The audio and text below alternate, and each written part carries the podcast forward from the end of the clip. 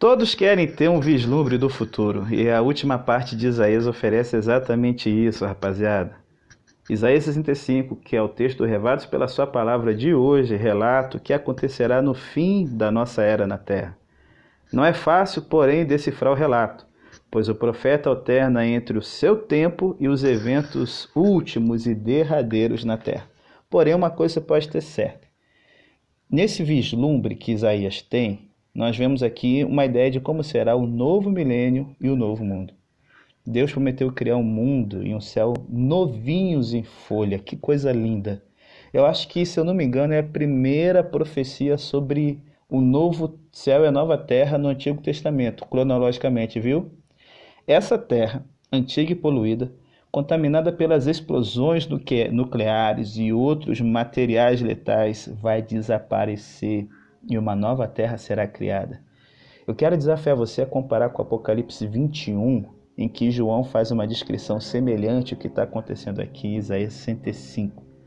Na verdade, João se inspirou aqui ao relatar o que viu, porque nesse mesmo livro do nosso querido profeta Isaías, ele descreve a mesma promessa de um mundo sem lágrimas e sem tristeza.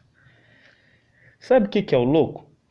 Quando a gente começa a pensar no novo céu, nova terra e milênio, tem uma coisa que perturba muita gente, sabe o que, que é? A ideia de um inferno. Como é que pode um Deus bom e amoroso destinar alguém a uma eternidade é, de, assim, deixar de existir? O Apocalipse chama essa eternidade de lago de fogo. Não é que as pessoas vão queimar a eternidade no inferno, não. Mas simplesmente a escolha de eternidade é viver para sempre na presença de Deus ou deixar de existir porque a gente quis receber o castigo, pagar a nossa conta pelo pecado. Cara, que coisa louca. Se lembra do capítulo que a gente viu ontem?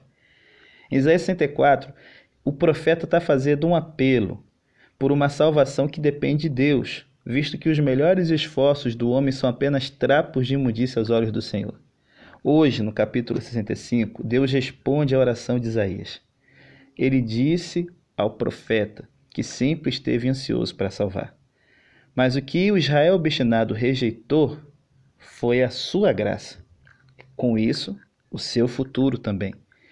Mesmo assim, a profecia nos diz que a descendência de Jacó e de Judá possuirá os meus montes e os meus eleitos herdarão a terra. As pessoas que buscarem ao Senhor serão salvas, apesar dos seus pecados. Ué, então como é que um Deus bom pode né, botar aí um lago de fogo no trajeto. Se liga, Deus ele fala aqui no capítulo 105 das pessoas que continuam a se apartar do Senhor e se esquece do seu santo monte. São as pessoas que estão aqui nos jardins idólatras, comendo coisas que ele falou, cara, não é questão de ser chato, mas é de você aprender a ser obediente. Essa galera que se esqueceu que Deus é poderoso e que ele tem um caminho da santidade, são as pessoas que a gente vê aqui no capítulo, na capítulo 65 destinadas à espada, gente marcada para morrer. Cara, que vacilo. Mas observe, não é que Deus tenha escolhido o destino delas. Deus fez tudo o que podia para salvá-las. Ele as chamou, mas não responderam. Ele falou, mas não ouviram. Em vez disso, escolheram o que desagradava a Deus, que é o que está aqui no verso 12 do capítulo 65. Olha o que diz aqui na linguagem de hoje. Pois então o destino de vocês será morrer à espada, e eu farei com que todos fiquem de joelhos para serem mortos. Pois eu chamei, mas vocês não responderam, e eu lhes falei, mas vocês não deram atenção. Pelo contrário, fizeram o que me desagrada e escolheram coisas que me aborrecem. Gente, temos que ter esse capítulo diante dos nossos olhos, porque hoje vivemos num Deus que é o bom velhinho. Como se o céu fosse um playground no qual todo mundo pode entrar, ou com ticket na mão ou pulando a cerca. Nada disso.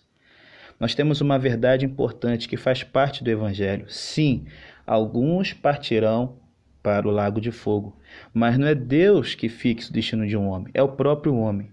A única maneira de uma pessoa ser condenada ao inferno é ela mesma se condenar, recusando-se a responder à revelação que Deus faz do seu poder e do seu amor. Portanto, se liga, meu brother, e me assiste. Se você conhece alguém que está preocupado, pensando que Deus possa mandá-lo para o inferno, Compartilhe o evangelho com ele, cara. Deus não irá mandá-lo para o inferno. A única pessoa que pode fazer isso é a própria pessoa. Em vez disso, Deus está posicionado entre os seres humanos e o castigo, ainda chamando, ainda falando, ainda prometendo perdão. É como se as pessoas tivessem ido para um lugar pegando fogo, e ele está no caminho dizendo: Olha, tem um lugar melhor, me siga. Só que eles estão encantados com fogo, assim como né, a gente vê os, os cupins no verão encantados com a lâmpada. Tudo que é necessário fazer é estender a mão e aceitar a salvação como um dom gratuito. E essa certamente é uma boa nova. Céu ou inferno? A escolha é realmente nossa. Eu já fiz minha escolha. Sou de Jesus. E você?